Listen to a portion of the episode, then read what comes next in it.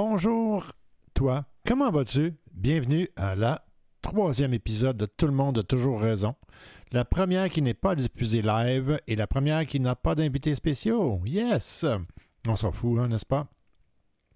L'avantage avec un podcast personnel qu'on sort comme je viens de le faire, euh, c'est qu'on peut faire ce qu'on veut, en fait. Hein. C'est mon podcast. Et là, euh, cette semaine, c'était le, la, fin de semaine du travail, la fin de semaine dernière, et euh, ça ne me tentait pas d'achaler le monde. Ça me tentait, ça me tentait pas.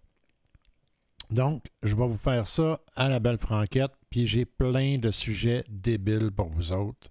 Vous aimez ça, le marketing, le branding, la business, la politique, j'en ai pour vous. Écoutez, c'est. Il y en a, il y en a du stock. Toi là, toi, tu vois-tu, toi là? Toi, tu vas aimer ça là. Bon, ok, on arrête de déconner. Pour ceux qui ne me connaissent pas, mon nom est Ghislain Roy. Mon pseudonyme, est Styles et je suis un stratège en branding et en marketing. Je travaille dans l'industrie des communications, de, la publicité et des nouveaux médias depuis maintenant 30 ans. Et oui, pas mal de bagages euh, en arrière de moi. Cela étant dit, j'ai décidé de passer ce beau podcast-là pour ceux qui ne le savent pas et j'en fais donc une invitation à tous les semaines J'en ai deux versions. J'ai en français, donc Tout le monde a toujours raison, euh, qui va être diffusé sur euh, Tout le monde a toujours raison sur tous les grands réseaux, n'est-ce pas? Donc, euh, Beanpod et Amazon. Comment ça s'appelle encore? Amazon. Audible, ouais, Amazon Audible. ensuite, on a Spotify, etc., etc., etc., etc. Donc, euh, on est disponible tout partout et bientôt sur iTunes, mais iTunes, ça prend toujours un petit peu plus de temps, mais qu'on attend impatiemment. Et on traite de sujets super intéressants et aujourd'hui, on en a des trucs de sujets pour vous, mesdames et messieurs. Donc, on va parler de Donald Trump. Pourquoi Donald Trump? Parce que serait-il éligible pour avoir un prix Nobel de la paix? Ah oui, je sais, je sais, capote pas, là, Joe, capote pas. On s'en reparle dans deux secondes. Ça va te surprendre ma réponse par rapport à ça. Ensuite, on va parler des centres d'achat. Oui, les centres d'achat, mesdames et messieurs. Euh, en fait, euh, on va-tu passer tout de suite aux centres d'achat? Ouais, je pense qu'on va parler de ça. Hein, euh, on va parler des centres d'achat. On va parler de la difficulté qu'ils ont actuellement avec. en fait, c'est quoi leur avenir? C'est de ça qu'on va parler. C'est quoi l'avenir des centres d'achat? Right? Puis des centres commerciaux? on va parler d'Ottawa qui va euh, continuer son programme d'aide pour les commerces à cause de la COVID, n'est-ce pas? On va parler ensuite de Dynamite. Le groupe Dynamite, pour ceux qui ne connaissent pas, c'est une, euh, c'est une marque dans le commerce du détail, dans les vêtements, qui vient de se mettre sous la protection euh, contre ses créanciers pour restructuration. on va parler de ça. On va parler de la Banque du Canada et des taux d'intérêt on va parler de... Ça, je ne dirais pas le nom, parce que ça, c'est trop cool. Donc, il y a une marque, une marque qui a su faire beaucoup d'argent pendant la COVID. Oui, oui, beaucoup, beaucoup. Et on va parler. Euh, on va parler aussi d'une autre marque euh, qui euh, sait très bien comment sortir et, travailler pour faire connaître sa marque. Et j'ai hâte d'en parler de celle-là. C'est une marque canadienne, en fait québécoise, par un Québécois euh, de quoi être fier, en fait. Sincèrement, c'est de quoi être fier. Donc, on va parler de ça. On va parler, euh, oh, oui, on va parler de Tiffany Co, hein, les bijoux Tiffany. Vous connaissez ça, la marque de boutique et de bijoux Tiffany? On va parler de ça. On va parler d'un génie, moi génie, en tout cas, ouais, pas inventeur génie fou furieux euh, qui a tué une reporter dans son sous-marin. Oui, oui, dans son sous-marin. On va parler aussi des entreprises. en fait, on va nommer quelques entreprises qui ont réussi à, faire d'énormes profits pendant la pandémie. On va parler, alors on va rentrer dans le branding. On va parler de KFC, euh, PFK en français, je pense, pour le Free Kentucky, qui a fait un move au niveau de leur brand et de leur euh, marketing, commercialisation, avec lequel je ne suis pas d'accord. Et je vais en parler. On va parler de Coca-Cola qui se restructure au niveau euh, de ses approches marketing. On va parler de Facebook qui a perdu son euh, CMO, euh, donc son Chief Marketing Officer. donc, il va falloir qu'il commence à chercher pour un nouveau CMO. On va parler euh, d'un article dans Marketing Week euh, qui parle que les marketeurs sous-estiment le rôle de la créativité. On va en parler parce que je ne suis pas sûr que je suis d'accord. Ensuite, on va parler de la réputation en ce moment, euh, en tant que COVID, de la réputation des marques de commerce, des brands. On va parler euh, d'une autre entreprise canadienne, Guru. Vous connaissez Guru? J'adore cette entreprise. On va en parler, c'est sûr. Il y a des gros changements qui s'en viennent, des grosses affaires. Ça se brasse par là, mesdames et messieurs. Ça brasse solide. Donc, ensuite, on va parler euh, d'Amazon. Oui, on va parler d'Amazon et et la, pression exercée sur leur brand. Oui. Tout le monde pense, qu'Amazon, euh, c'est juste du profit et de l'argent. Eh bien, euh, non, pas toujours. Et on va parler. Et on va finaliser ça avec TikTok. Eh oui, la, les médias sociaux qui est ultra populaire en ce moment. Excellent d'ailleurs pour les gens qui veulent devenir influenceurs. C'est une nouvelle plateforme qui rouvre la porte aux gens qui sont un peu plus, euh, je vous dirais, moins superficiels. Bon, alors on va en parler parce qu'il y a beaucoup de changements de ce côté-là avec euh, la Maison-Blanche qui a décidé de, menacer TikTok euh, de les bannir aux États-Unis. Et c'était une menace sérieuse. Donc, ça, c'est tous les sujets sur lesquels j'aimerais traiter aujourd'hui. Euh, c'est pour ça qu'on n'a pas vraiment de place pour un invité. Mais on va en avoir dans le futur, d'ailleurs, la semaine prochaine. oui, mardi prochain. si tout va bien, on va avoir un invité qui est politicien, notaire, euh, sympathique gaillard qui, euh, qui va nous parler un petit peu de c'est quoi devenir un politicien et comment il mélange ça, ou en fait comment il fait pour arriver pour être politicien, maire de ville et être avoir une entreprise, un, euh, bureau de notaire qui fonctionne bien en même temps et pas être en conflit d'intérêts aussi, et tous ces projets, parce que je crois que les élections municipales s'en viennent aussi. Donc, on va parler avec notre ami la semaine prochaine. Euh, j'ai bien hâte de vous le présenter. Je vous garde une petite surprise, hein? ça serait plate de bouter tout de suite. Donc, euh, c'est ça. C'est drôle, j'ai deux caméras. J'ai remplacé ma caméra. J'avais euh, une caméra professionnelle et j'ai remplacé par une bonne webcam parce que ma caméra professionnelle buguait. Fait là, pour le cast d'aujourd'hui, pour l'émission d'aujourd'hui, j'ai décidé de prendre la petite caméra. Mais le problème, c'est que vu que le, le studio est setupé déjà, j'arrête pas de regarder l'ancienne caméra au lieu de regarder la nouvelle. Et pour ceux qui écoutent le podcast audio, ben ouais, ça, pour vous, euh, ça ne change pas grand-chose, on s'entend.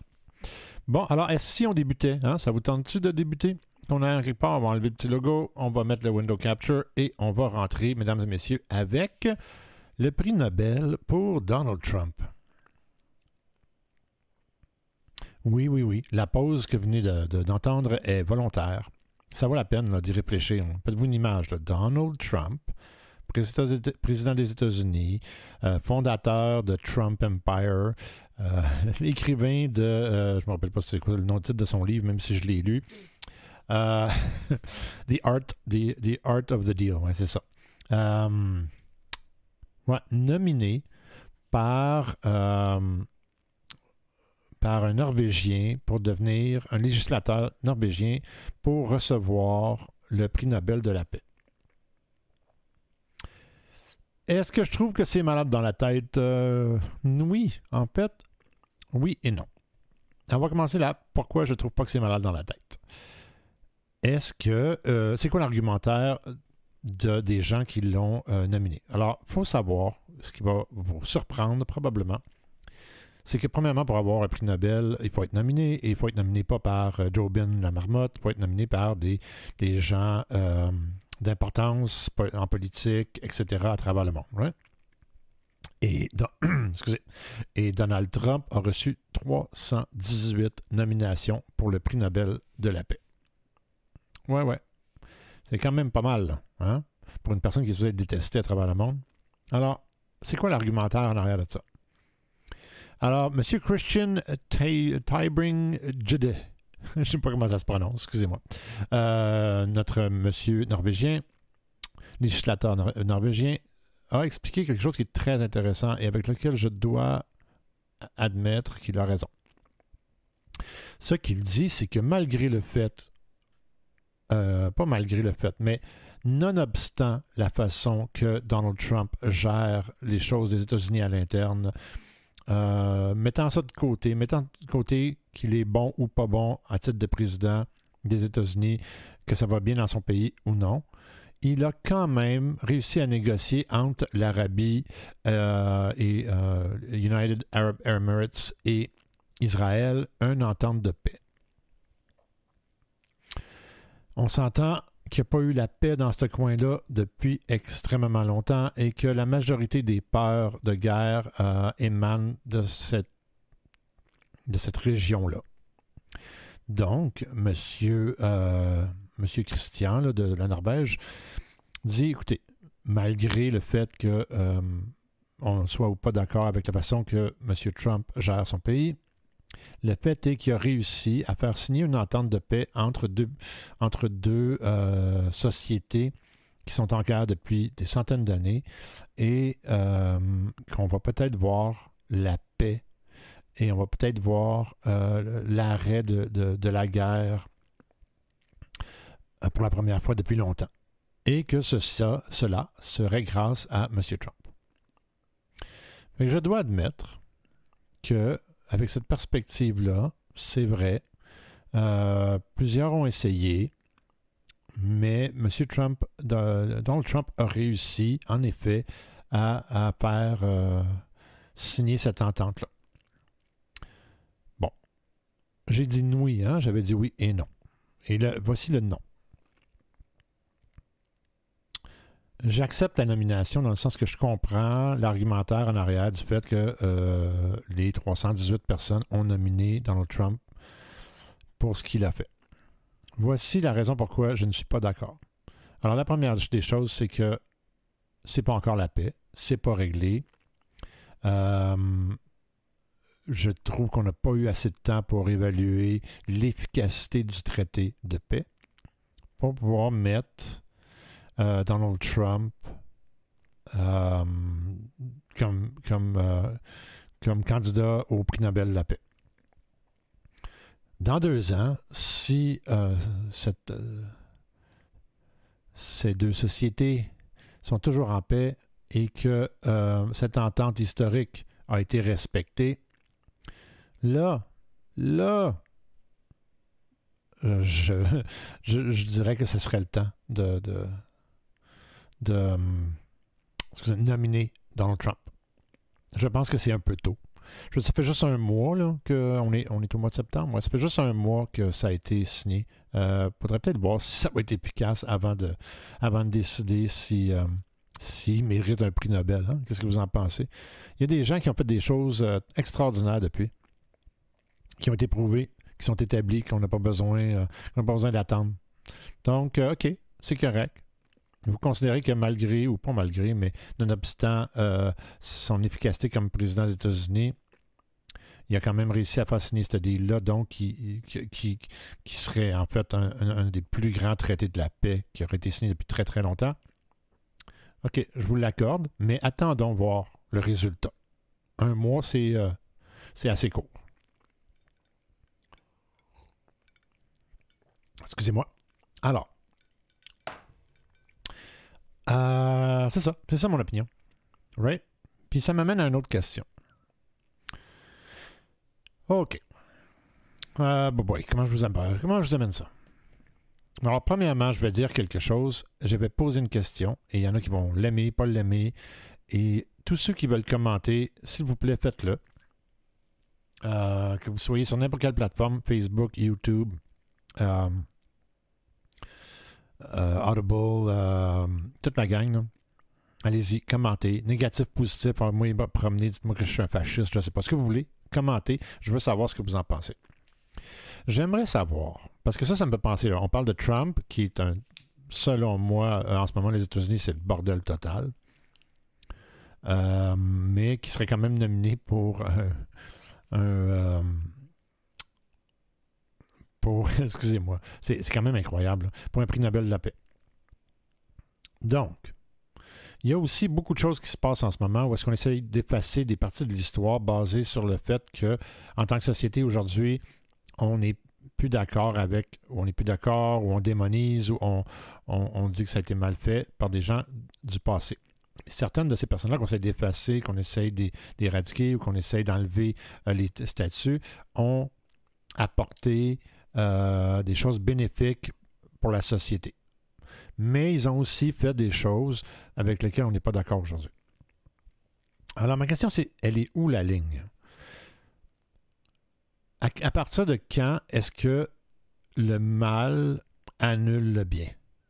C'est quoi la quantité de mal, c'est quoi le type de mal pour que toute l'histoire ou tout ce qu'une personne aurait pu amener à l'évolution de l'humain euh, soit euh, balayé du revers de la main.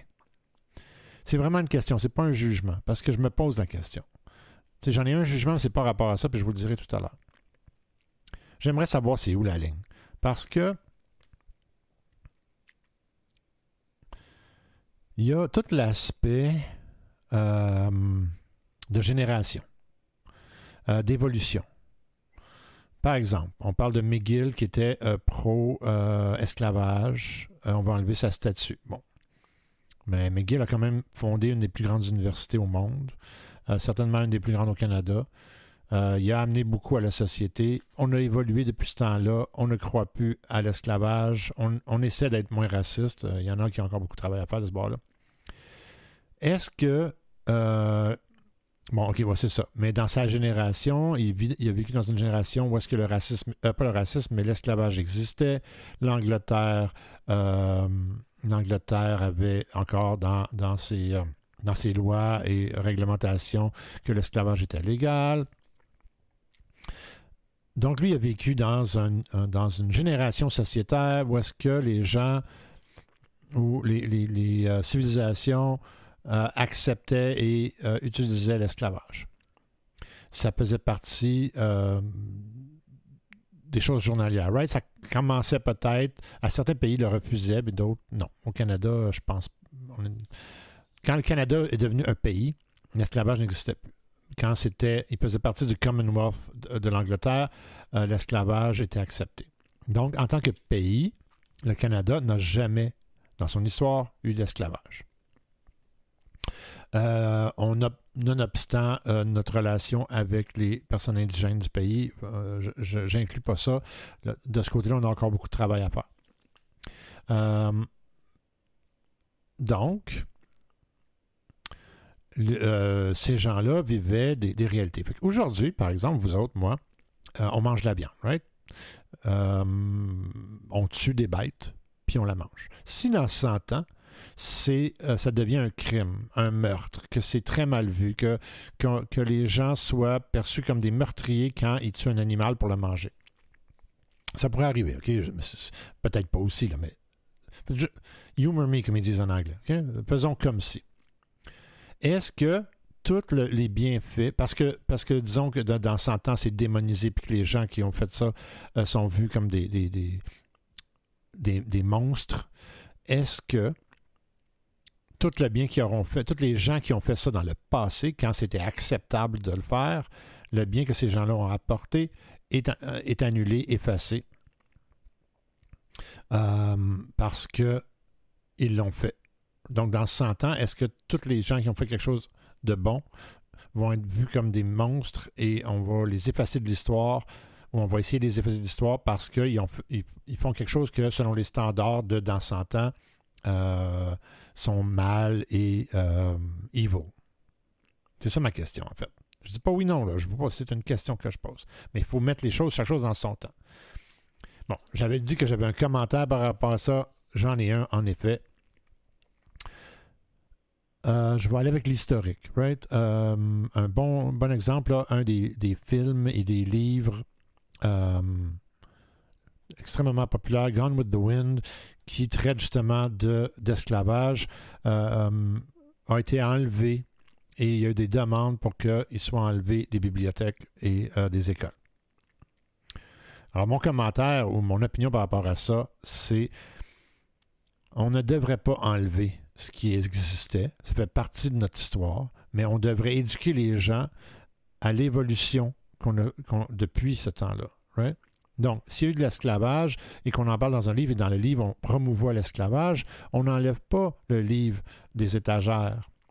Mais quand on le fait lire ou quand on l'amène à quelqu'un ou quand on éduque les gens, on les éduque en leur expliquant que dans ce temps-là, on pensait comme ça, mais qu'il y a eu une évolution et qu'on est rendu aujourd'hui plus intelligent euh, et qu'on n'a plus cette perception, cette vision des choses-là et que c'est euh, en fait naturel pour l'être humain d'évoluer. Donc, je suis contre l'effacement des mauvaises actions ou, de ces, de ces produits-là. Pas l'effacement des mauvaises actions, mais des produits qui ont été mis sur le marché et qui parlent de racisme, d'esclavage, etc. Je ne crois pas qu'on devrait les enlever des étagères. Je crois qu'on devrait éduquer les gens et leur expliquer dans quel contexte ils ont été écrits et comment on a évolué depuis ce temps-là. Voilà. Donc la question, on finit avec ça, là, ça c'était le commentaire, la question c'est à quel point est-ce que les bonnes actions d'une personne euh, sont effacées euh, par ses mauvaises actions et dans quelles circonstances? Donc, si Marie Curie ou quelqu'un trouve la. Si quelqu'un a réussi à, trouver euh, la cure du cancer, mais qui est raciste, j'ai un exemple, OK? ou, qui a déjà volé une banque, euh, puis encore là, raciste, est-ce qu'il est raciste dans sa pensée ou dans ses actions, c'est deux choses différentes. Euh, donc, c'est ça. comment tu départages? comment tu décides qu'une personne vaut la peine d'être mentionnée ou que le bien qu'elle amène à la société devrait être. Devrait, on ne devrait pas le mentionner parce qu'il a fait quelque chose avec lequel on n'est pas d'accord. Donc, c'est un crime? C'est où le niveau? Est-ce qu'une personne, une personne qui est raciste dans son, tempérament n'est euh, pas éligible à, faire quelque chose de bien pour la société, qui d'ailleurs pourrait en fait euh, euh, être bénéficié par tous les races, ou est-ce qu'il faut que ce soit dans l'action? Est-ce qu'il faut qu'il ait posé des actions racistes? même chose, est-ce qu'un bandit qui vole, mais qui réussit à faire quelque chose de bien dans sa vie, est-ce que lui, on, les fasse aussi? Est-ce que, est-ce que euh, s'il fait quelque chose de bien pendant la période qu'il fait, euh, il est cette méchante personne-là, ou est-ce qu'il n'est pas éligible, ou est-ce qu'on va dire qu'il fait quelque chose de mal, se convertit, fait quelque chose de bien, là on peut en parler. moi c'est ça, ça m'intrigue. J'aimerais avoir votre opinion là-dessus. Où est-ce qu'on met la ligne? Quand est-ce que quelqu'un, quand est-ce que les bonnes actions d'une personne sont acceptables? Malgré ses mauvaises actions, puis quand est-ce qu'ils ne le sont plus. OK, ça c'était ma question. Là, on va parler. Euh, donc, on a parlé de notre ami de Trump, on a parlé euh, du petit sideline que je vous parlais là, qui m'intrigue. Et là, on va changer de sujet parce que ça s'en vient lourd. On va parler, en fait, des centres commerciaux. Je ne sais pas pourquoi je saute tout de suite là-dessus, mais c'est parce que je pense que j'ai perdu la page. Donc, les centres commerciaux euh, sont un petit peu en difficulté en ce moment et on se pose la question est-ce que euh, est-ce que ils vont survivre, puis comment ils vont survivre? Bon, premièrement, euh, mise en contexte, c'est extrêmement dispendieux d'avoir des locaux dans un centre commercial ou dans un centre d'achat.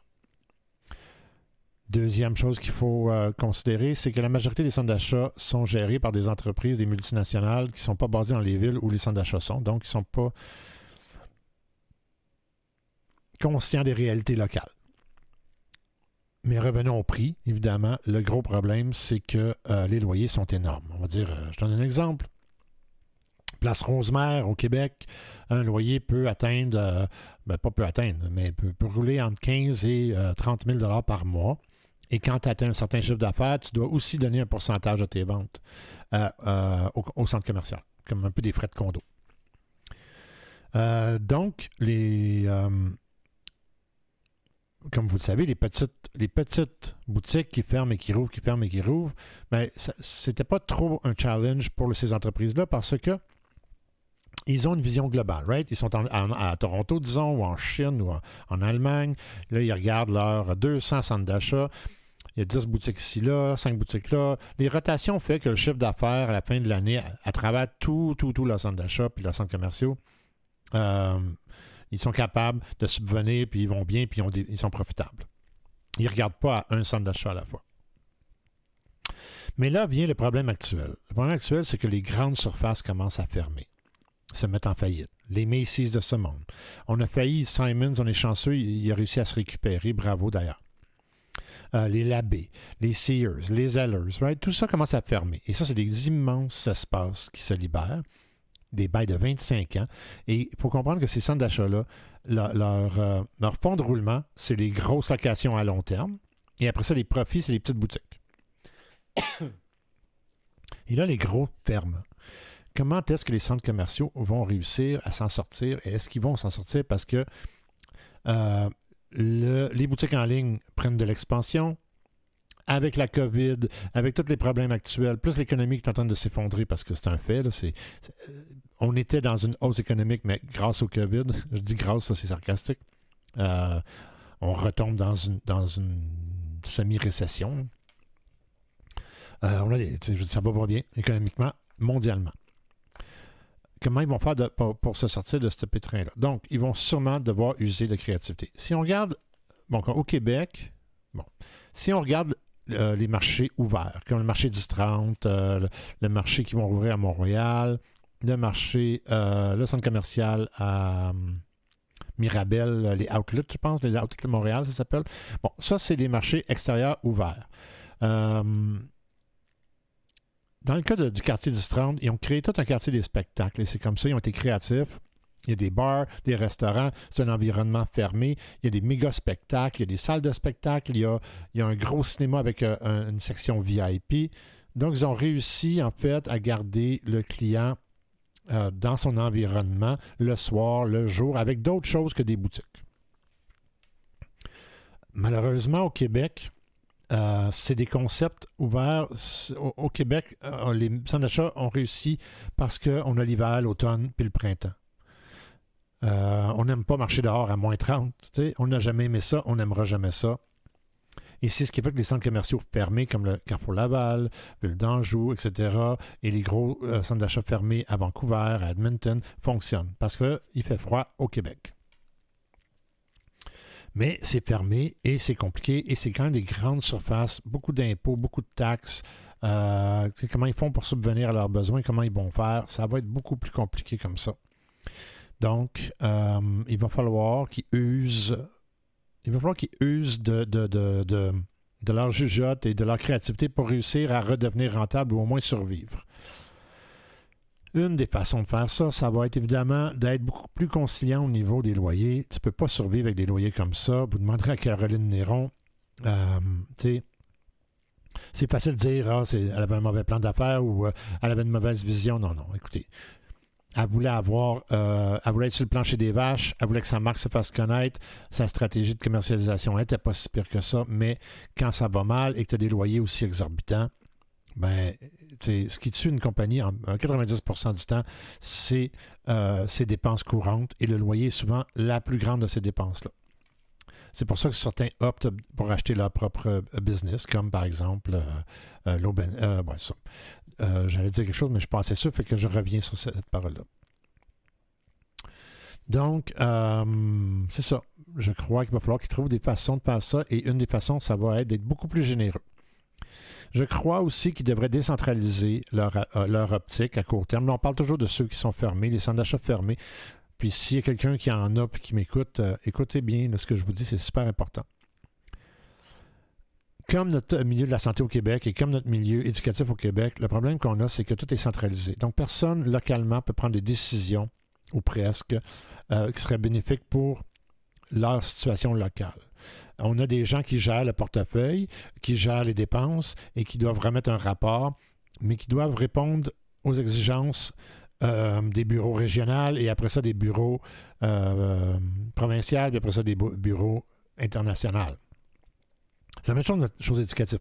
Donc, il faudrait donner plus de pouvoir localement aux gestionnaires du centre d'achat local, right? Donc, euh, le gars qui a le Carrefour, La- du- le Carrefour Laval ou le Carrefour euh, le Centre Rosemère ou le Carrefour du Nord, eux gèrent leur centre d'achat à leur façon, selon le contexte économique de leur région, au lieu de, juste gérer les chiffres. Même chose pour nos écoles, right? Nos écoles, la directrice devrait pouvoir prendre des décisions pour le bien de ses enfants à elle et non être pris à, l'intérieur des restrictions et juste être en fait une gestionnaire puis s'assurer que les chiffres arrivent à la fin du mois parce que c'est pas mal ça leur job. Et c'est la même chose pour les hôpitaux. Les directrices générales, les directeurs généraux des hôpitaux sont pris ne peuvent pas vraiment prendre de décision, doivent suivre les consignes de Québec euh, et sont pris là. Right? Bon. S'ils avaient plus de pouvoir, ils pourraient se concentrer sur ce qui se passe localement. Donc, je pense que c'est vers ça qu'on s'en va au niveau des centres d'achat et des centres commerciaux. Ensuite, euh, donc, ben, on va rester dans ce sujet-là. Ottawa qui prolonge une dernière fois les programmes d'aide de loyers commerciaux. Et qu'est-ce que j'en pense? Bon, je sais que beaucoup de personnes pensent que euh, le gouvernement devrait freiner un petit peu sur les dépenses et arrêter euh, de faire plein de programmes pour aider tout le monde pendant la temps de crise. Et je suis zéro d'accord avec vous autres. Je comprends que votre argument, c'est de dire que nos enfants vont payer un jour, mais en fait, on est en train de sauver certaines choses de nos enfants. Tu sais, la grippe espagnole, il y a eu 100 millions de morts parce que les gouvernements n'ont rien fait, puis ils ont tenu ça mort, puis ils ont fait comme si de rien n'était. Est-ce que euh, c'est grave ou pas grave, ou est-ce que c'est euh, en ce moment le COVID, etc. Est-ce qu'il y a de l'exagération? Est-ce qu'il n'y en a pas? Ce n'est pas important. Ce qui est important, c'est qu'on regarde le worst case scenario et qu'on se fie là-dessus pour prendre des gestes pour s'assurer que le worst case scenario n'arrive pas. Euh, oui, euh, il y a des gens qui vont profiter, comme le, Big Pharma, etc., mais ça ne veut pas dire que c'est les provocateurs, right? Mais ils vont en profiter, ça c'est sûr. Donc, cela dit, à long terme, c'est un investissement et oui, je crois que ça devrait aider. Donc, si Ottawa aide les entreprises à payer leur loyer, ça l'aide à plein de volets, le monde. Ça l'aide le centre commercial qui, lui, doit survivre. Ça l'aide l'entreprise qui, lui, euh, ses employés sont en télétravail. Il n'y a pas les moyens de payer son loyer, puis c'est toujours le loyer qui est le plus dur. Donc, ça l'aide lui. Ensuite, ça l'aide, euh, ça l'aide les employés à garder leur emploi. Parce que si, pour que tu payes ton loyer, et je, veux que vous compreniez quelque chose. Peut-être que vous ne réalisez pas ça, parce que dans le temps, une entreprise, c'était sa propre responsabilité, puis se faisait faillite. L'entreprise faisait faillite, l'entrepreneur, lui, était correct, mais c'est plus ça. Les, beaucoup, beaucoup de centres commerciaux, beaucoup, beaucoup de, propriétaires de loyers euh, commerciaux partout, maintenant demandent des garanties personnelles aux propriétaires et aux entreprises. Euh, ce qui veut dire que si ça va mal, puis tu ne peux pas payer ton loyer, ça se peut qu'ils viennent te chercher personnellement. Là, jusqu'à jusqu'à la mesure du possible. C'est pour ça que de plus en plus de personnes qui ont des faillites commerciales doivent faire faillite personnelle. Donc, oui, je crois que les programmes d'aide euh, sont le fun. Je pense aussi que, tu je parle de PCU, etc. Il y a beaucoup de plaintes que les gens abusent. Exactement. Je pense, je pense que le gouvernement, sa responsabilité, c'est de s'assurer de la sécurité et du bien-être de ses citoyens. C'est pas la police, c'est pas leur job. Euh, mais c'est pas leur job. OK. C'est plus important de voir la sécurité et le bien-être de leurs citoyens, de la majorité de leurs citoyens, que de ne pas faire des programmes pour ceux qui vont en abuser. C'est ça la réalité. Oui, il y a du monde qui vont en abuser. Oui, il y a du monde pas correct. Oui, il y a des gens qui sont paresseux, qui vont rester à la maison, qui ne comprennent pas que l'économie doit fonctionner et que donc ça serait mieux qu'ils aillent travailler malgré qu'ils ont l'opportunité d'avoir le PCE. Euh, on a besoin des employés. Tous les entrepreneurs du monde ont besoin des employés tout le monde est un entrepreneur en passant, juste pour le dire. le gars qui pense qu'il il travaille dans un magasin et qu'il n'est pas un entrepreneur, tu es un entrepreneur. Ton client, c'est ton patron. Right? Je veux dire, tu offres un service et tu es payé pour le service offert. Donc, c'est la même chose. On a tous un patron, mais on est tous entrepreneurs. On, on entreprend quelque chose et on se fait payer pour. C'est simple comme ça. C'est juste que vous avez des sécurités qu'un entrepreneur investisseur n'a pas. Alors, euh, c'est ça. Ça, c'est pour ça. Euh, dossier suivant, mesdames et messieurs, qui va être peut-être moins, moins le fun à parler. Excusez-moi, je vais juste changer ma page ici. Euh, excusez, bon. groupe Dynamite. Groupe Dynamite, groupe Dynamite, groupe Dynamite. Pour ceux qui ne les connaissent pas, ils sont dans le domaine du détail. ils font du linge, des vêtements. C'est une entreprise québécoise. Euh, c'est eux qui ont le garage, ou garage, les boutiques garage. Et ils se mettent, euh, se protègent contre les créanciers à cause de la situation actuelle. Je ne sais pas comment ils vont faire pour survivre. Ça fait déjà longtemps que l'entreprise existe. Euh, le CEO, président exécutif, Andrew Lofty, Lofty, excusez. En fait, c'est Lofty. Je ne sais pas pourquoi il a marqué Lofty dans le. Ils ne savent pas écrire Lofty. c'est une famille que je connais bien, les Lotfi. très travaillants. Ils sont dans, le domaine de la Guinée, on appelle ça comme ça, le domaine de la Guinée, depuis très longtemps manufacturiers, euh, propriétaires de, boutiques, etc., etc. Ils ont toujours réussi à, s'en sortir. dans le cas de notre ami M. Lotfi, Andrew, le groupe Dynamite a 530 employés au siège social. 530 employés au siège social, c'est énorme. 3800 salariés en magasin. Évidemment, notre sujet de conversation précédent joue un gros facteur là-dedans. Comment il va faire pour survivre à travers tout ça? Les centres d'achat avec l'achandage réduit, euh, c'est facile de dire, ah, ben, mets-toi en ligne, va en ligne, mais c'est parce que des gens comme ça qui ont un âme, on dit toujours les corporations don't have uh, souls, mais c'est pas vrai. il ne peut pas mettre 3800 personnes à la porte. S'il est capable d'être profitable et de garder ses employés, il va le faire. Euh, puis euh, vendre pour l'équivalent d'autant de, boutiques en ligne, c'est quand même très difficile c'est une grosse réadaptation. Donc, euh, c'est ça. Et tu sais, il n'est pas tout seul. Il y a Aldo, il y a Wrightmans, l'été David T, il y a Laura's, il y a Sale, Frank and Oates, qui sont toutes maintenant à l'abri des créanciers, sont toutes mis, euh, sont toutes dans une situation très difficile. Euh, et qui doivent donc se restructurer, trouver des nouvelles façons. Il va falloir qu'ils innovent bon, écoute, dans, le cas du groupe Dynamite, euh, ils sont là depuis les années 70, ils ont vu deux récessions, au moins deux récessions, ils ont passé à travers. Il faut croire aussi euh, que ces entreprises-là, euh, le, domaine du retail et de la mode a de la difficulté depuis le début des années 2000. Et le, le, groupe Dynamite a réussi, malgré ça, à créer deux marques, même peut-être trois marques, donc garage, qui euh, persévèrent très bien puis qui ont une bonne réputation. Donc, je leur souhaite bonne chance. Euh, j'espère que ça va bien se passer. Je crois aussi qu'il y a tout un aspect euh, d'image de marque et de brand recognition qui va devoir être travaillé. C'est pas juste une question de, de, surface de magasin. c'est une, une, question aussi de s'assurer que les ventes augmentent.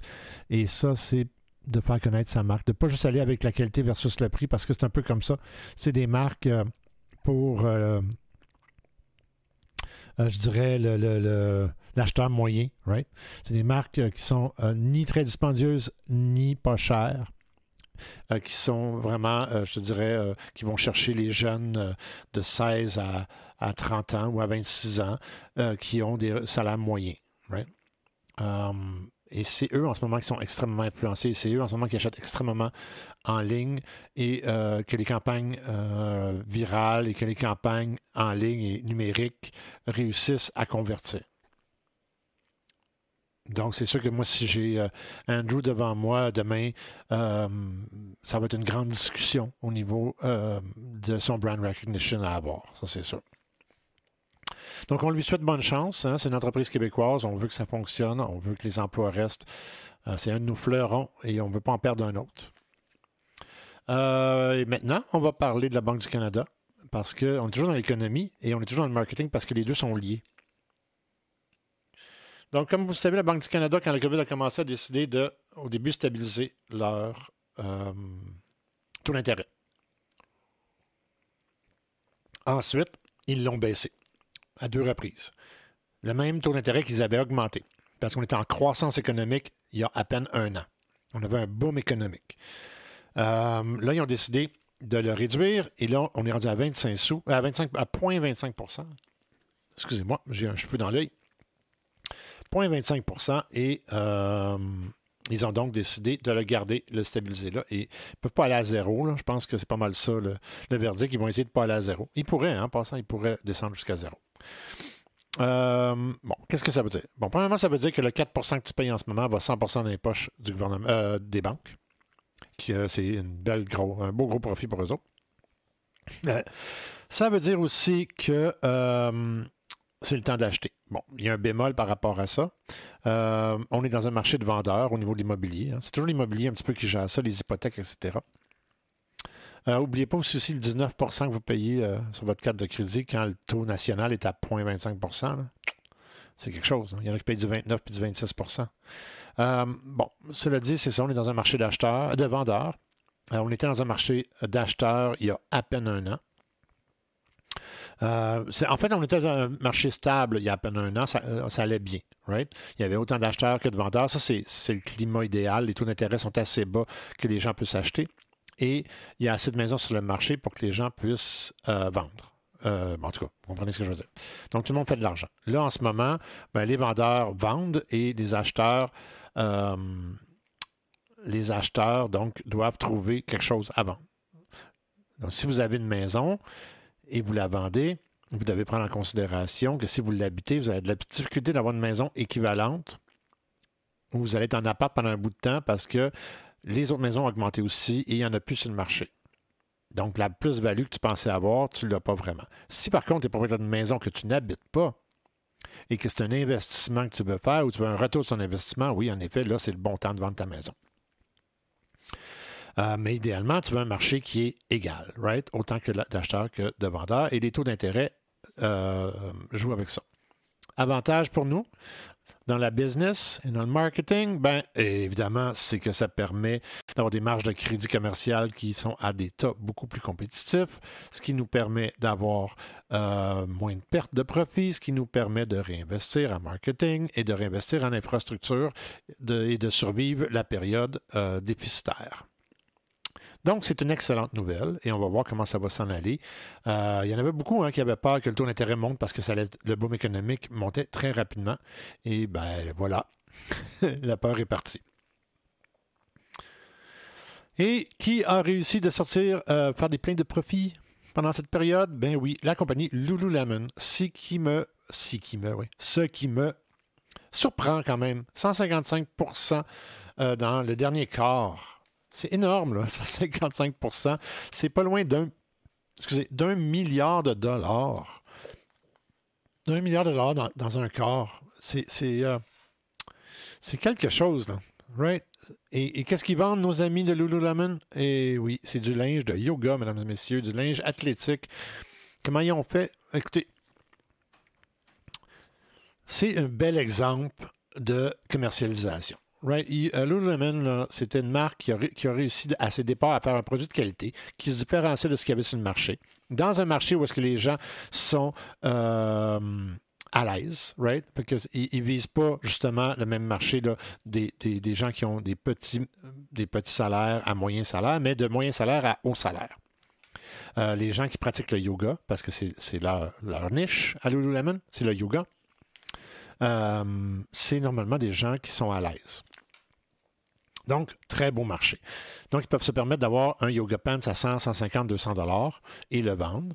Et euh, ça fonctionne bien. Et en ce moment, j'imagine que le monde faisait bien, bien, bien du yoga parce que Lululemon a réussi à aller chercher 900 millions en vente.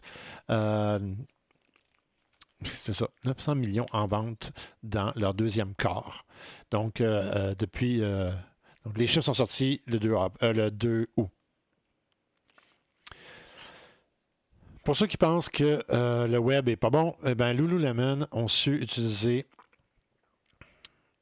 dès le départ, ils ont fait un produit de qualité qui se différencie, mais ils ont utilisé les réseaux sociaux, ils ont utilisé les influenceurs et, euh, et le person-to-person. C'est comme ça qu'ils ont réussi à sortir leur carte du jeu. C'est un produit qui est de très, très bonne qualité. Les gens sont confortables dedans, mais tous, tous, tous les influenceurs dans le domaine du yoga et même à l'extérieur du domaine du yoga euh, portaient du Lululemon. Ils ont donné des produits, ils ont fait connaître leurs produits sur le web, en ligne, à travers les posts, à travers des vidéos. Et c'est comme ça que la notoriété a augmenté quand euh, tu as une personne qui est extrêmement connue dans ce domaine-là et que tous ses fans et que aussi les vedettes commencent à porter du Lululemon, ben, la marque se fait connaître et voilà un, un exemple parfait du bon branding. Et ils ont offert un produit de qualité. Je ne peux pas dire, je, ne porte pas le Lululemon, obviously, et donc je ne peux pas dire si la qualité a tenu le coup, parce que souvent, ces entreprises-là, quand ils sont rendus dans des milliards de chiffres d'affaires, euh, ils doivent aller voir, ils doivent donc réduire sur la qualité. Euh, pour pouvoir augmenter leur chiffre d'affaires pour que les actionnaires soient heureux et qu'il y un retour sur leur investissement. Je ne sais pas si c'est le cas, mais c'est un très bon exemple que tu peux t'en sortir. Et très bon exemple que les nouveaux médias et la nouvelle façon euh, de faire connaître le produit à longue haleine fonctionnent très bien. Et là, on va parler d'un produit québécois dont je suis extrêmement fier. Non, j'ai pas eu d'implication dedans, mais écoutez, c'est génial. Je parle ici de Pure Vodka de notre ami Nicolas Davernois, euh, qui a reçu un, tour de force avec ça. Alors, on va parler de marketing encore avec euh, Nicolas. Ben, pas avec lui, mais de lui. Peut-être avec lui, parce que je l'invite officiellement maintenant même. Nicolas, si tu écoutes l'émission, j'aimerais que tu viennes euh, discuter avec moi sur euh, Tout le monde a toujours raison. Euh, j'aimerais ça me chamailler un petit peu avec toi, côté investissement, etc. Tu es un gars super intelligent. on s'est croisés à quelques reprises dans des événements. J'ai pas eu la chance de te parler beaucoup, mais j'ai écouté et j'aimais bien ce que tu avais à dire. Donc, j'aimerais bien avoir des conversations avec toi live. donc, Pure Vodka, comment ils ont réussi à passer le marché? Qualité. Oui, oui. Première, première, première chose, c'est que M. Davernois et son équipe se sont concentrés sur la qualité du produit. Pure Vodka est une des top vodka au monde. En fait, c'est la top au niveau euh, des ultra premium. On va y revenir. Alors, première chose qu'il a faite en sortant, c'est qu'il innovait, right? C'est un produit innovateur pour le Québec, la vodka. Euh, et ce qu'il a fait, c'est qu'il a fait une belle campagne de relations de presse dès le départ.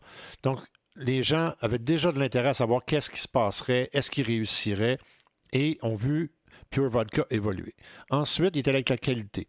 Donc, au lieu de faire des grosses campagnes de marketing, il est allé avec euh, je vais aller chercher des médaillés, je vais me concentrer à mettre ma vodka dans euh, à la sac, et euh, sachant que de toute façon, l'alcool, c'est très difficile à, à promouvoir au Québec.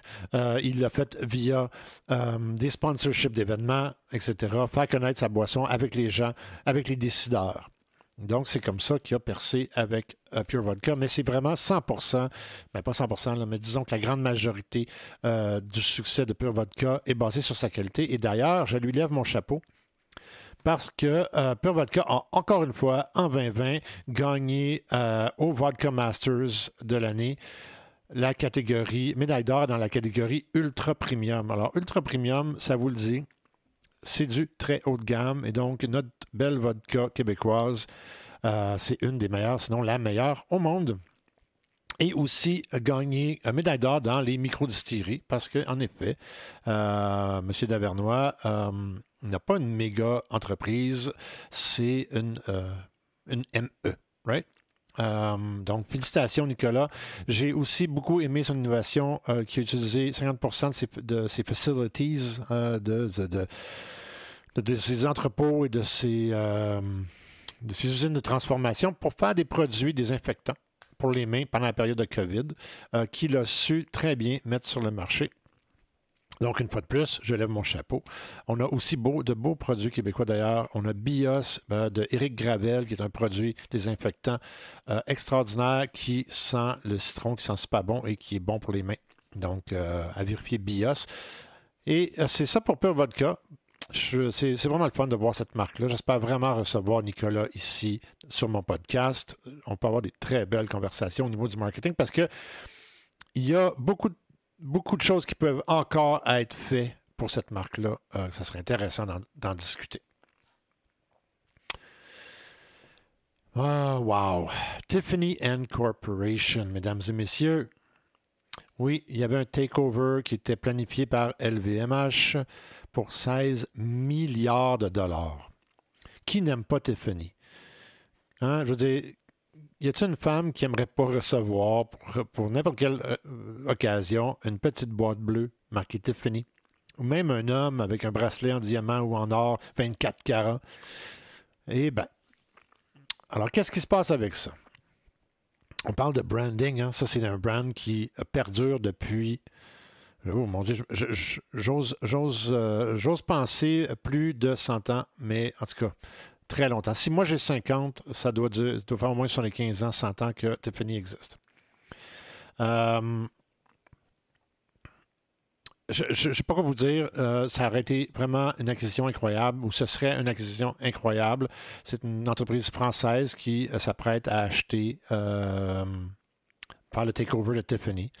malheureusement, avec les situations financières actuelles, avec le COVID, avec toutes les problématiques au niveau du retail, ceux-ci ont décidé de peut-être mettre ça sur pause. Et là, Tiffany a décidé d'actionner LVMH euh, pour les forcer à aller de l'avant avec euh, l'acquisition de l'entreprise pour 16 milliards.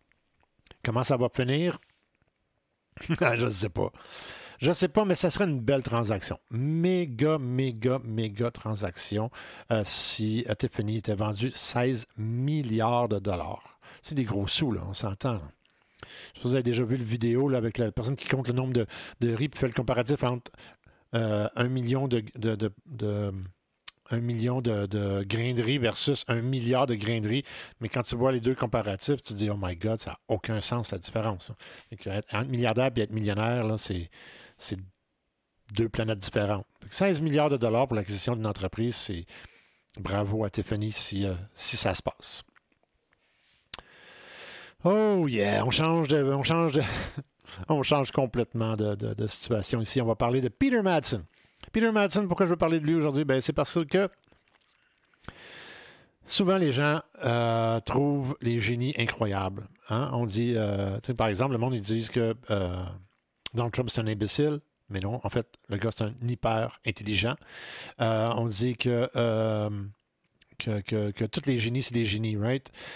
Mais j'ai toujours dit, moi, que, en fait, si tu es un génie, là, vraiment, c'est que ton cerveau, tu as une batterie. Tout le monde a la même batterie. Et la batterie doit mettre de l'énergie. Et si elle met de l'énergie c'est une partie de ton cerveau, c'est qu'elle en met moins sur le reste de ton cerveau. C'est comme ça que je le vois. Et ça, c'est un bel exemple. Ce gars-là, c'est un, un, inventeur qui a créé son propre sous-marin. Et malheureusement, euh, ben, il a. Il vient d'admettre, en fait, après plusieurs années, qu'il a bel et bien tué Kim Wall, qui est une journaliste euh, qui était dans son sous-marin. Donc, originalement, Premièrement, il a été, incarcéré pour meurtre et euh, violence sexuelle. Euh, mais il n'avait jamais vraiment admis. Ce qu'il avait dit, c'est que le sas du sous-marin avait tombé sur la tête de Mme Wall. Elle avait tombé, elle était morte de ça, tombée dans le fond de la cale. Euh, mais finalement, euh, il, non, par la suite, il a dit Ah, ben oui, mais en fait, elle est tombée en fond de la cale, puis là, elle est morte intoxiquée par euh, les vapeurs toxiques, les émanations toxiques. Et ce qu'on sait, en fait, c'est qu'il a été condamné pour l'avoir coupé en morceaux et mis à la mer. Et là, il vient d'admettre que, en fait, si elle est morte, il n'y a qu'un seul coupable, c'est moi. Et donc, c'est pour ça, je voulais vous en parler parce que j'en reviens pas. Euh, j'en reviens pas. C'est une histoire de malade mental. Le gars, c'est un fou furieux, mais en même temps, il y a une partie de son cerveau qui est. C'est un génie, c'est un inventeur, c'est une personne incroyable. Mais tu sais, ça, c'est la portion incroyable de son cerveau. Mais c'est un prédateur sexuel, un meurtrier, un, sadique euh, de l'autre partie de son cerveau. C'est incroyable.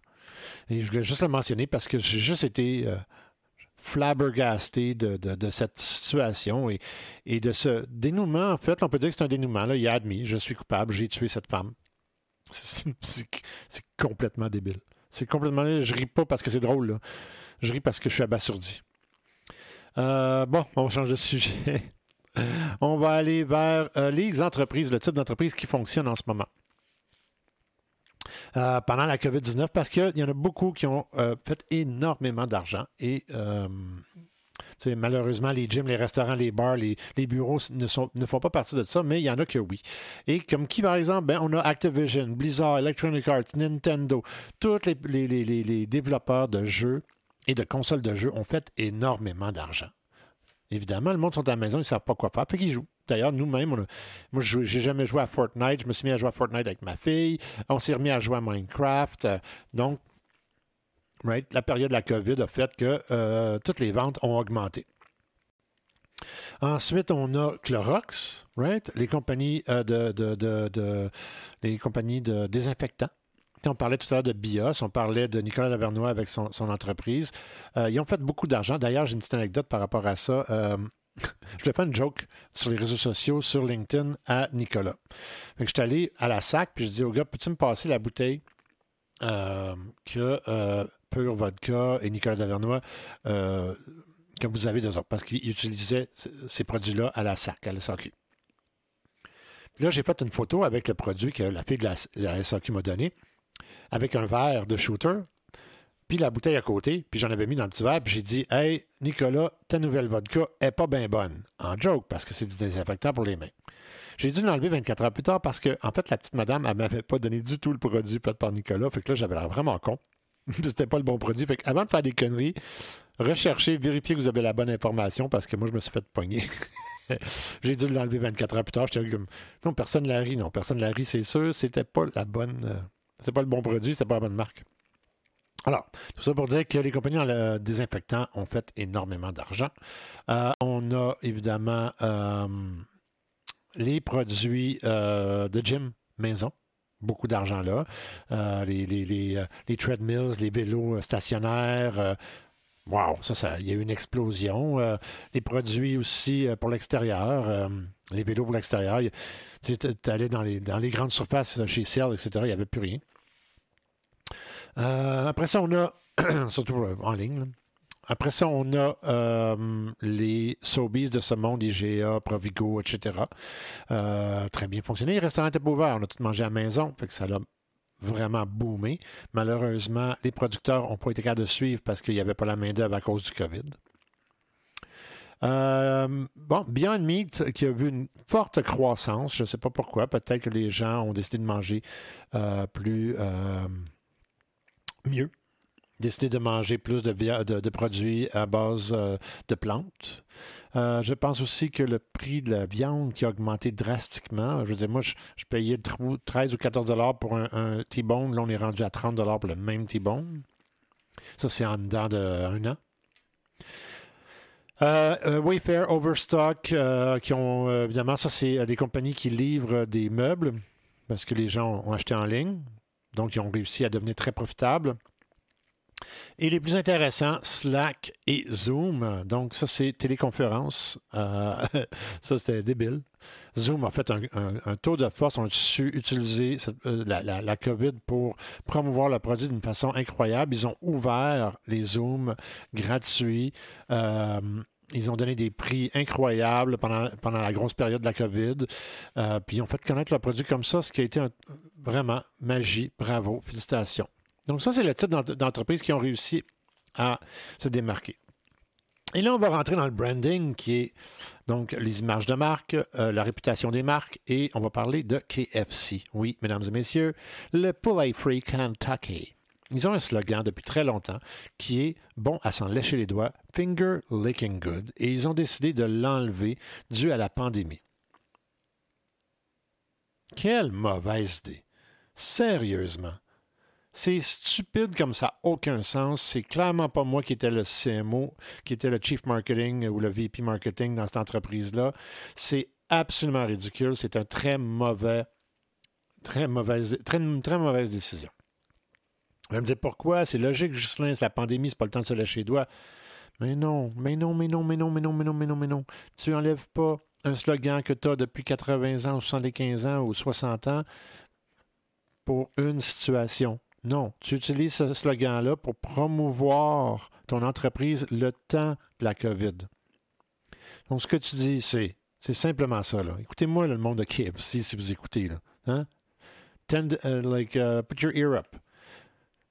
Tu expliques aux gens de, faire preuve d'intelligence sanitaire, de se laver les mains le plus souvent possible, de mettre leur masque le plus souvent possible, de se tenir à des distances de 2 mètres pour pouvoir profiter de votre bon poulet et de pouvoir vous lécher les doigts comme il se doit parce que notre poulet, il est finger licking good.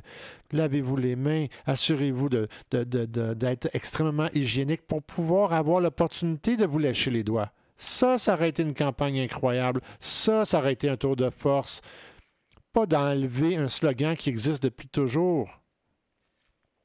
Sérieusement. Wow! C'est fou, là. Ils ont déjà de la misère avec le marketing. La seule raison qu'ils ont été capables de rebrander euh, avec KFC, c'est parce qu'il y avait déjà une présence. Sinon, il n'y aurait jamais pu. Vraiment. J'en reviens pas.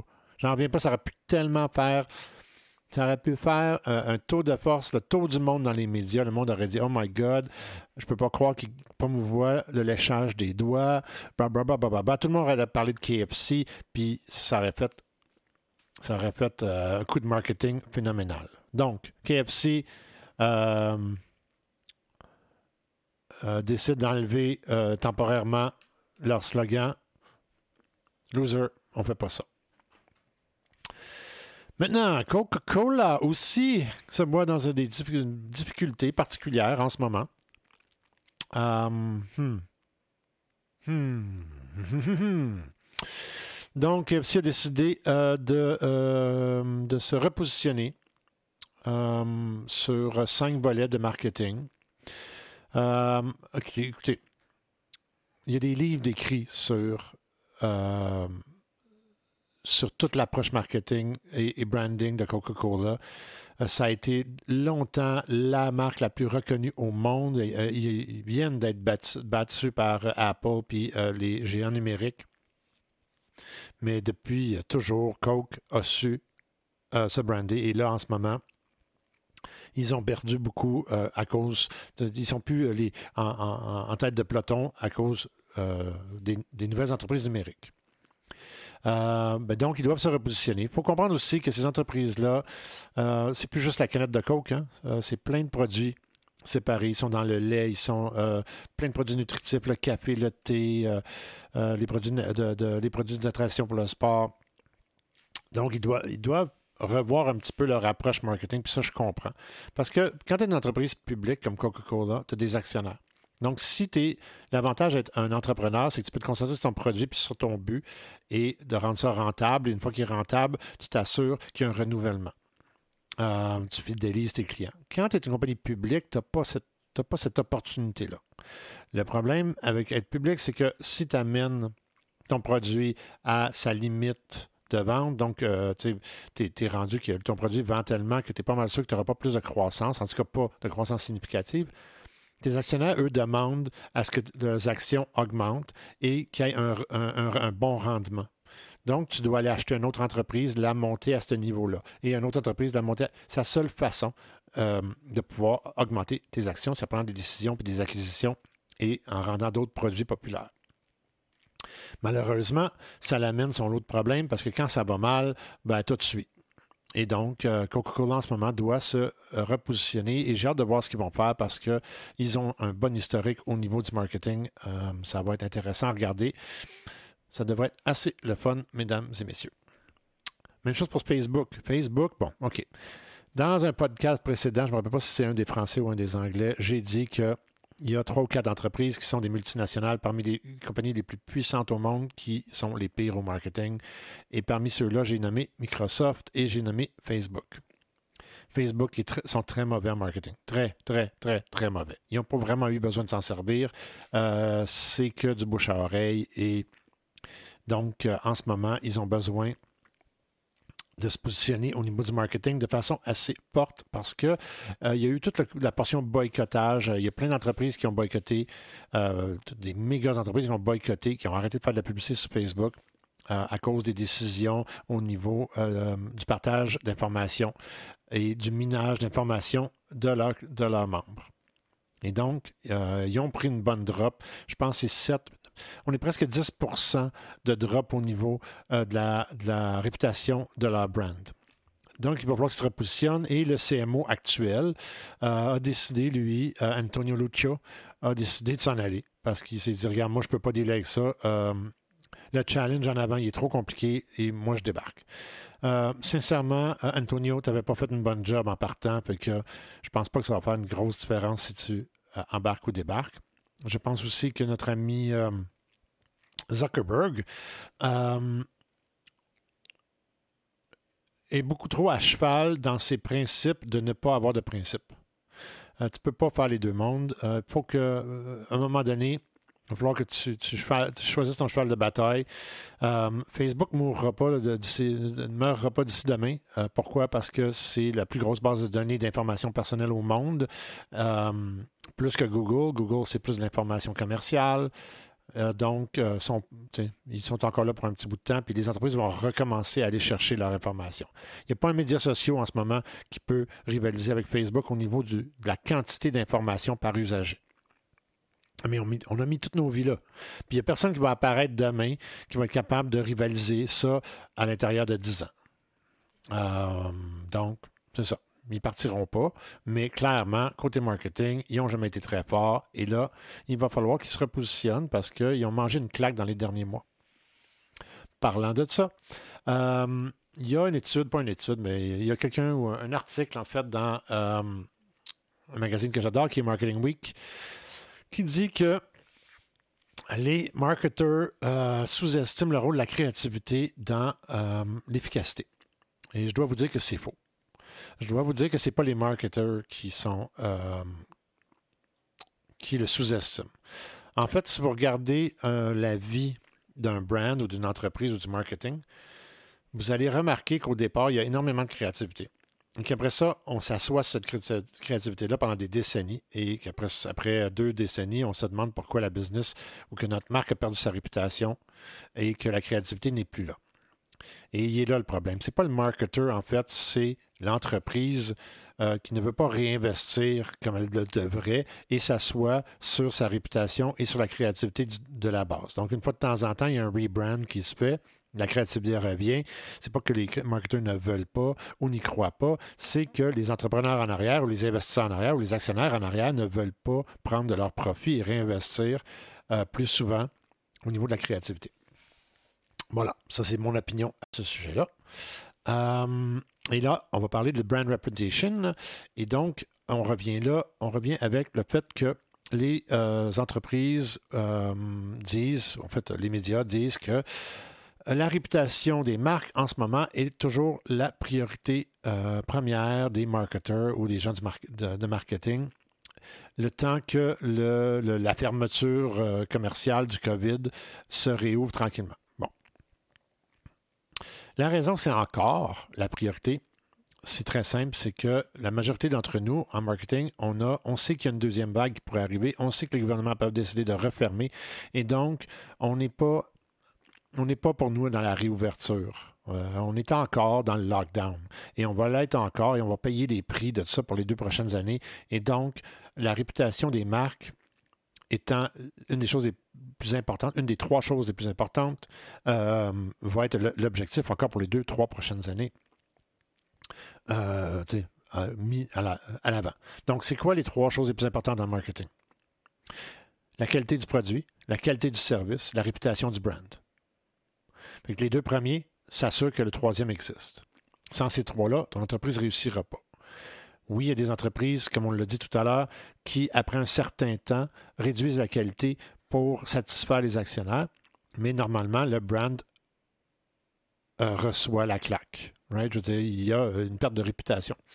Euh, et donc, oui, euh, pour les prochaines années, la réputation du brand va être extrêmement importante. Donc, concentrez-vous sur la qualité de votre produit. Gardez un produit de haute qualité votre service de vente et après-vente doit être absolument présent. Euh, la meilleure fidélisation, c'est le service après-vente. Il n'y a rien de plus, il n'y a rien de meilleur, right? Si tu veux que le client revienne, faut que tu t'assures que tu es encore à l'écoute une fois que tu as vendu ton produit. Euh, bon, on va parler d'une autre entreprise québécoise, canadienne que j'adore. Euh, J'espère recevoir le président et le directeur des ventes des États-Unis euh, dans mon podcast. Je vous invite tous les deux. I'm inviting you to my. Ben, en fait, le, un à mon podcast anglais et le président à mon podcast français. La compagnie Guru, qui fait des produits euh, énergétiques, euh, qui fait compétition aux grands de ce monde comme Red Bull, a décidé d'aller sur le marché public. C'est un produit qui est vraiment intéressant, qui est concocté avec des produits biologiques. Donc, produits de qualité, haute qualité. Ils ont misé là-dessus pas mal, un peu comme euh, Pure Vodka, ils ont misé sur la qualité du produit euh, pour faire promouvoir le produit. Ils ont une certaine lacune au niveau du marketing et du branding de leur entreprise. Euh, et j'espère que le fait qu'ils s'en vont sur le marché public, donc les fonds qu'ils vont avoir ramassés et, pendant la vente des actions, euh, ça va être une bonne partie va être réinvestie au niveau du marketing et euh, du brand recognition. Ils ont beaucoup de travail à faire de ce côté-là parce que leurs compétiteurs investissent énormément au niveau du branding et euh, je pense que c'est là que Guru va devoir se concentrer. ça, évidemment, et des infrastructures pour pouvoir, si leur campagne de marketing et de branding fonctionne et du brand recognition, ils vont devoir avoir les infrastructures pour pouvoir livrer la marchandise parce que ça leur, ça, ça, leur permet d'ouvrir un beaucoup plus grand marché et se faire connaître à travers le monde. Ah, mais c'est une excellente nouvelle pour nous. Un autre fleuron canadien, euh, québécois, qui, euh, qui va se faire connaître, qui va arriver sur le, marché. Euh, marché mondial. Puis ben, ça, c'est une bonne nouvelle. Tu sais, en temps de crise, c'est le fun de savoir qu'il y en a qui savent se démarquer. au niveau du branding, je ne parle pas de l'image, hein, parce que Guru a toujours eu une image, une très belle image, très bien léchée. C'est plus au niveau de la promotion de leur image qu'ils doivent travailler un peu plus. D'ailleurs, vous savez quoi? Euh, euh, si, ça serait certainement une compagnie avec qui j'adorerais travailler. Moi, je serais, euh, je serais VP marketing dans leur compagnie n'importe quand, même consultant marketing dans leur compagnie n'importe quand. Il y a tellement de potentiel de croissance avec Guru. il y a tellement un gros marché et, et ce marché-là, il est divisé parmi les petits, mais les gros détiennent, les gros, gros, gros détiennent euh, tout le pouvoir du, brand en ce moment. Donc, il y a beaucoup de place pour Guru à se faire connaître. Donc, euh, ça, c'est pour Guru. J'espère euh, les rencontrer. Donc, là, on va parler d'Amazon. Et on reste dans le branding. tout le monde crie que Jeff Bezos est un génie, puis wow, puis Amazon, la première compagnie trillionnaire, tout est incroyable. Waouh, waouh, waouh, waouh. Bon. Euh, pour ceux qui ne savent pas, moi, je ne suis pas un, fan fini d'Amazon. Euh, j'admire la croissance d'entreprise, mais je trouve qu'ils n'ont pas de vision à long terme. Quand je dis long terme, je ne veux pas dire un an, deux ans, trois ans, je parle de 25, 30, 50 ans. Pourquoi? Parce que quand tu démolis le domaine du détail et que tu automatises tout, en fait, tu réduis, la capacité de tes acheteurs de pouvoir acheter chez toi. Donc, si tout le monde devient des vendeurs sur Amazon, il n'y a plus personne pour les produire, il n'y a plus d'employés qui font de l'argent, donc il faut que tu vendes à quelqu'un, right? Que si tu es un entrepreneur et tu vends du linge, il faut que tu aies un acheteur, puis cet acheteur-là, en général, à 90% du temps, c'est un salarié. Puis Amazon, c'est des automatiseurs, donc voilà. Et là, en ce moment, Amazon, ben, euh, ce qu'on appelle un brand stressing, ça veut dire que leur image de marque mange euh, la claque.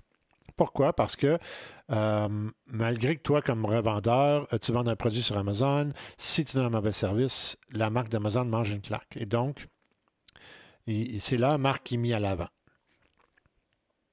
Alors, ils ont décidé de mettre de la pression sur les marques qui sont représentées sur Amazon et s'assurer euh, que la qualité, le service est là, ce qui est très, très, très difficile. Donc, là, je parle de bataille pour Amazon dans les prochaines années ça va être ce combat-là. Ça va être le combat de dire comment on fait pour survivre euh, aux mauvaises entreprises. Donc, il va falloir qu'il peur un peu euh, ce qui, qui, peut vendre et comment vendre sur Amazon et ça va se compliquer et ce qui va compliquer un petit peu la situation d'Amazon.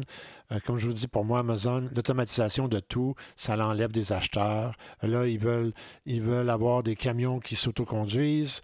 Euh, puis à court terme, ils veulent pas des livraisons euh, dans, les, dans les métropoles par drone. Ils ont même déjà commencé.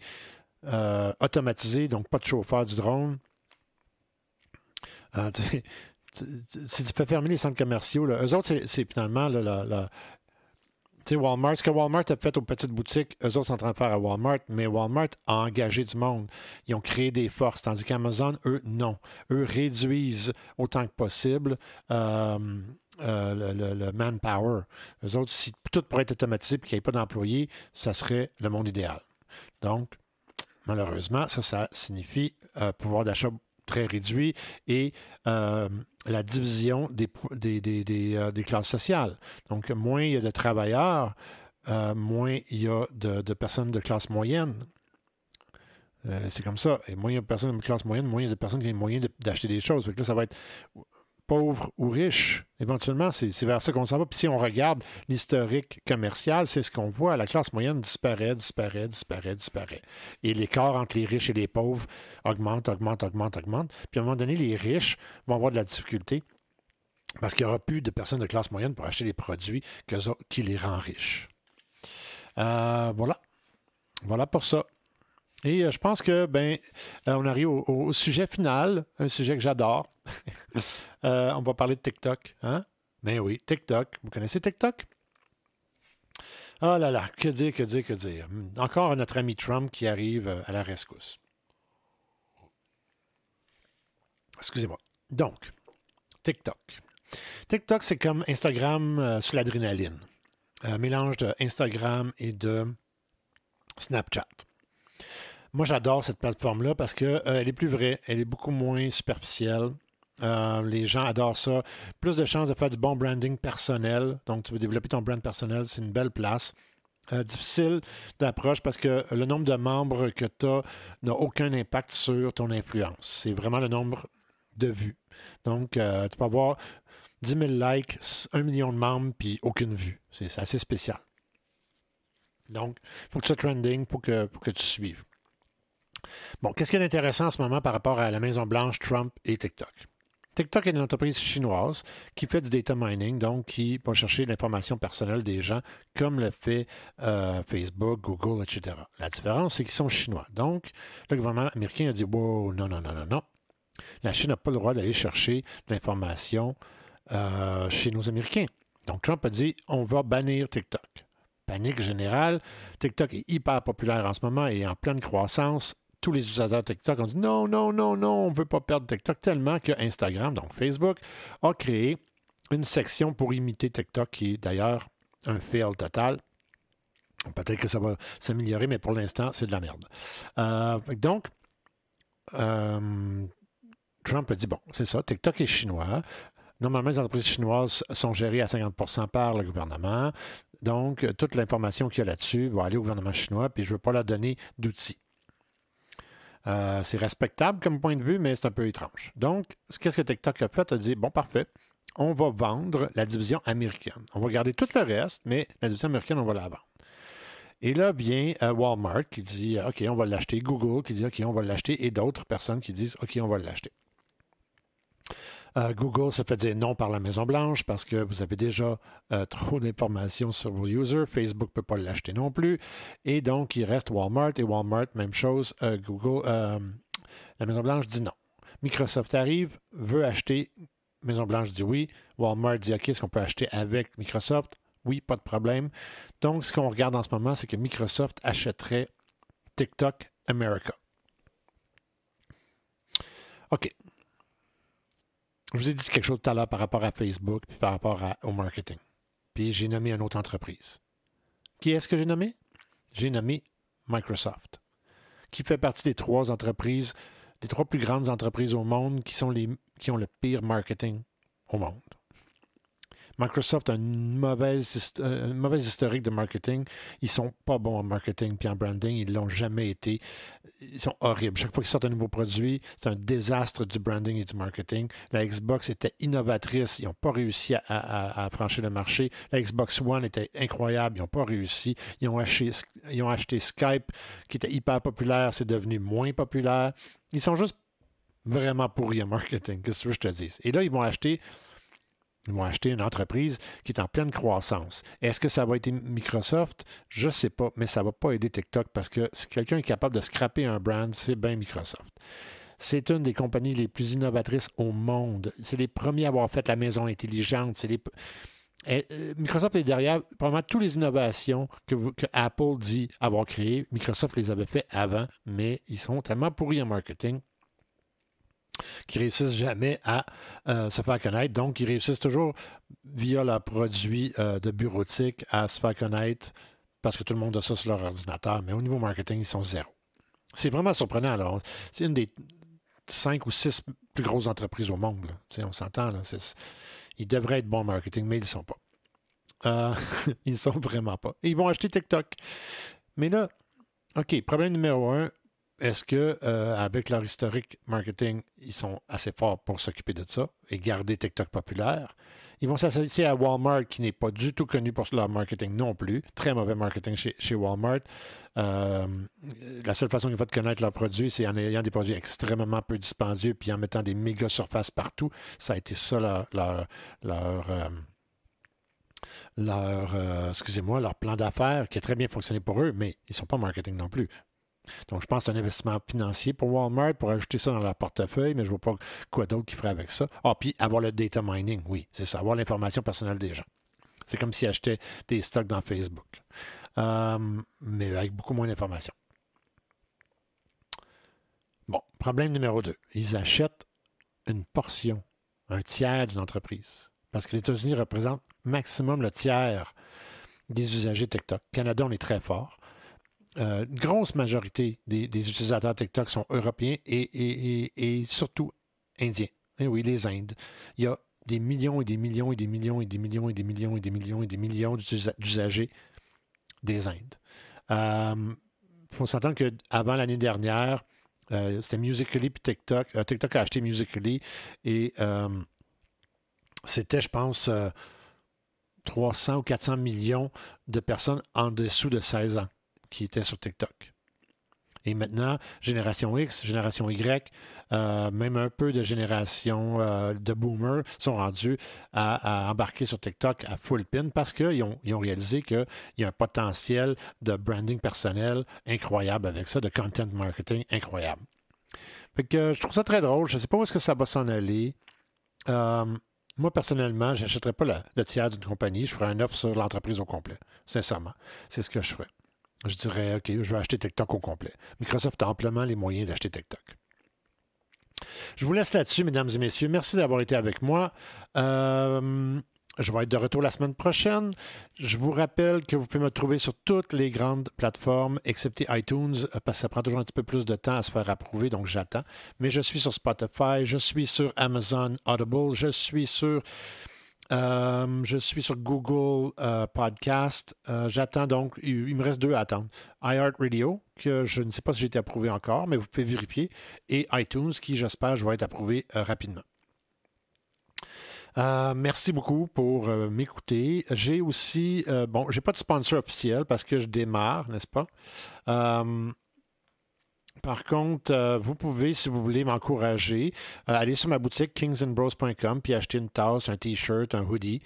c'est kingsandbros.com, K-I-N-G-S-A-N-D-B-R-O-S. Donc, je suis mon propre, mon propre commanditaire. Fait qu'allez-y, je vais très bientôt mettre euh, justement euh, des hoodies et des t-shirts à l'effigie de Tout le monde a toujours raison. Euh, en ce moment, je fais, des tests avec les gens, mes amis, voir lesquels on aime, quel modèle on aime, quel modèle on n'aime pas. que c'est ça. Restez là. On vous revoit la semaine prochaine. Tout le monde a toujours raison.